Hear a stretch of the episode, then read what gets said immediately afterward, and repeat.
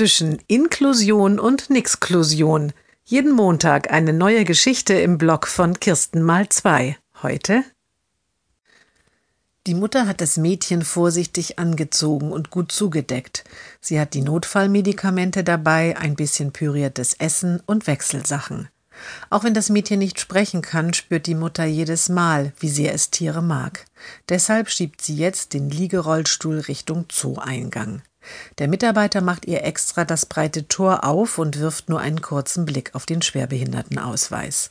Hinter ihr in der Schlange tuschelt es. Die haben es gut. Die kommen umsonst in den Zoo.